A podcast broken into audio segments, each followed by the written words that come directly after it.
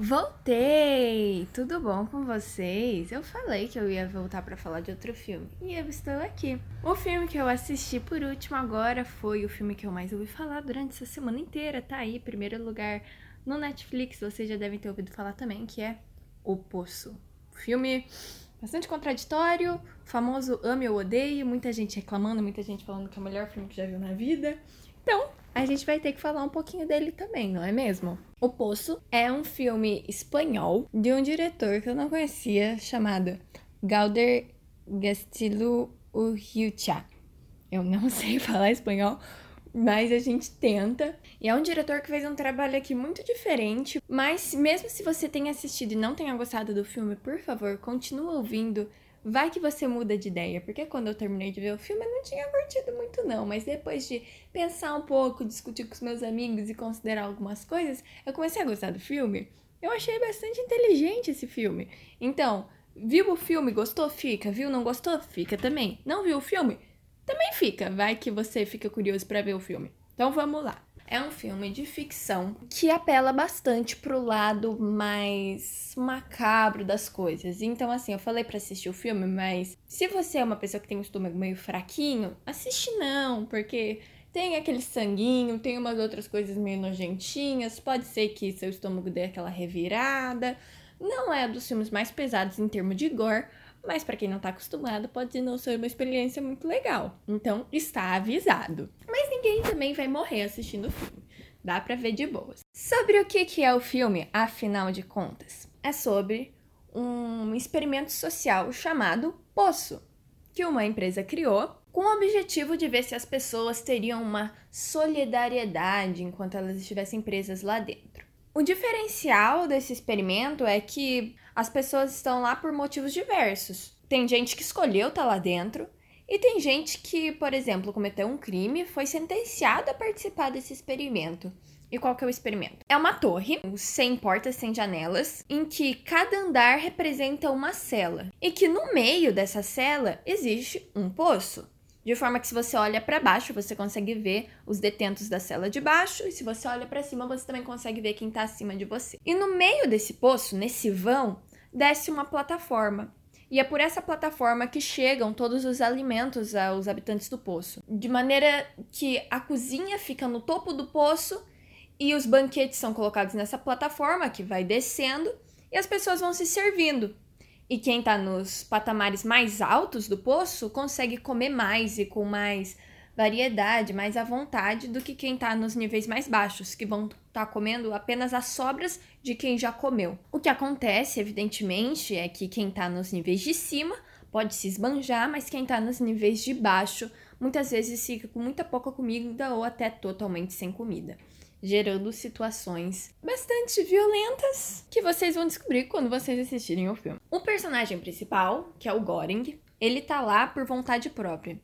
Ele é um homem fumante e ele quer se livrar desse vício, então ele procura a empresa que construiu o poço para ele usar o poço como uma espécie de internação, de reabilitação. E ele não sabe exatamente o que, vai estar tá acontecendo lá dentro, mas quando ele chega lá, ele percebe que as coisas são um pouco mais pesadas do que ele imaginava. Uma particularidade que a gente tem no poço é que cada habitante do poço tem o direito de levar um objeto, qualquer objeto que ele quiser, para dentro do poço. E o Goring leva um livro, o livro do Don Quixote, e ele espera conseguir terminar de ler esse livro enquanto está na reabilitação dele. Mas logo que ele conhece o seu primeiro companheiro de cela, que é um homem idoso já, ele vê que talvez não tenha sido a melhor escolha que ele fez, porque o objeto do seu companheiro de cela é uma faca. E daí a gente já começa a perceber que rumo que vai levar esse filme. É um filme com muitas mortes e outras atrocidades, mas que apesar de tudo não deixa de ser uma metáfora. O filme inteiro é uma alegoria, uma metáfora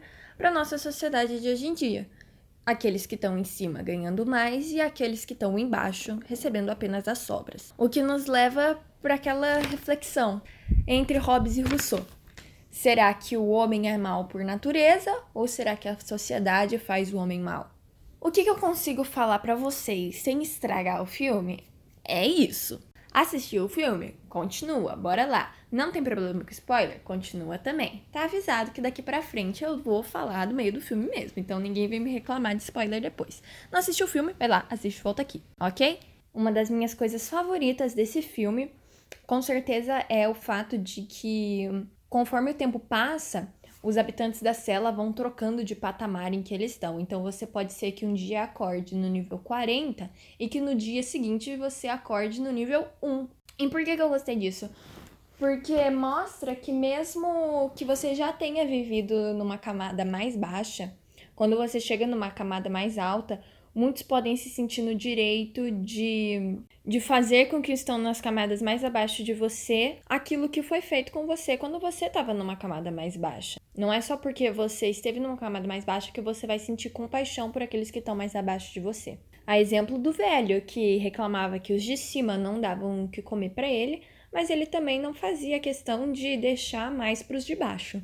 O velho representa bem como é o conformismo das pessoas. Ele é aquele tipo de pessoa que conhece o sistema, mas tem a conformidade de que as coisas não vão mudar, as coisas sempre foram assim, elas vão continuar sendo assim, então é tudo bem ser conivente, porque se todo mundo tá fazendo, por que eu não vou fazer isso também? Cada personagem tem uma representação diferente. Essa é a do velho, mas se a gente parar para ver a mulher que levou o cão, por exemplo, é uma mulher que tinha bons ideais, ela queria ajudar, mas ela era muito utópica, ela não entendia a realidade como ela funcionava de fato. Ela também é a prova de que nem quem estava dentro do sistema conhece o sistema de verdade. Porque ela conhecia várias regras que a princípio funcionariam dentro do poço, por exemplo, o poço tem 200 andares, mas que não era verdade, o poço tem mais de 300 andares. Nem ela, que estava lá na administração todo dia, tinha conhecimento de como esse sistema funcionava. E é isso que acontece também hoje em dia, por exemplo, na política.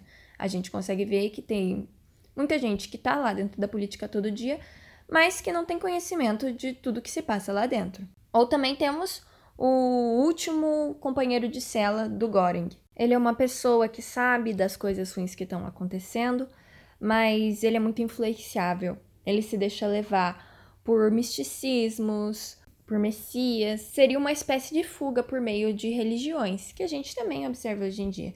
Então, a gente já consegue ver a perspicácia dos roteiristas para criar um personagem ou até mesmo um tipo de característica estereotipada para cada uma dessas pessoas, para que a gente consiga se identificar ou identificar outras pessoas enquanto a gente está assistindo o filme. E daí sobra a questão: quem é o Goring? O que, que ele está representando? O Goring representa nós, são pessoas que chegam em lugares com boas crenças, acreditam que têm bons valores, mas que no final, colocados no meio que pode ser um pouco mais hostil, se deixam levar e acabam tomando atitudes que a princípio não esperavam estar tá tomando. Isso é muito claro no filme. Ele só queria que as pessoas conseguissem atingir aquela solidariedade que a mulher com o cachorro tanto falava. Mas ele sabia que, por meio da bondade, isso nunca ia acontecer vê naquele momento em que ele fala que vai, né, cagar em cima da comida de todo mundo que tá embaixo. Ele sabia que eles só iam conseguir fazer tudo dar certo com um pouco mais de agressividade, com um pouco mais de assertividade. Mas talvez ele não imaginasse naquele momento que ia chegar no nível em que chegou. Em que, para conseguir fazer com que as pessoas mais de baixo sobrevivessem e tivessem acesso ao alimento, eles acabam machucando e matando muita gente que estava acima. E afinal de contas, os fins justificaram os meios nesse caso? Para conseguir dividir toda a comida, tudo aquilo que ele e o companheiro de cela dele passaram, Justificou? Mais um questionamento que temos aí. Afinal de contas, dentro do poço, coisas que poderiam ter muito valor fora dele não tem. Veja só o livro. Ele levou o livro como uma das coisas mais preciosas para ele.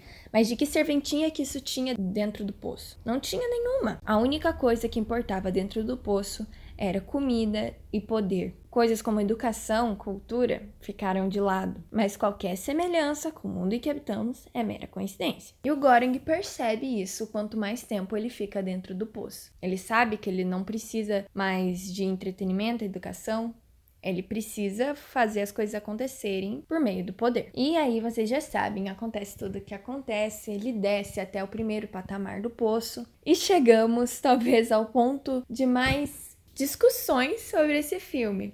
Ele encontrou a garota, mas o que, que isso quer dizer? O que, que aconteceu no final?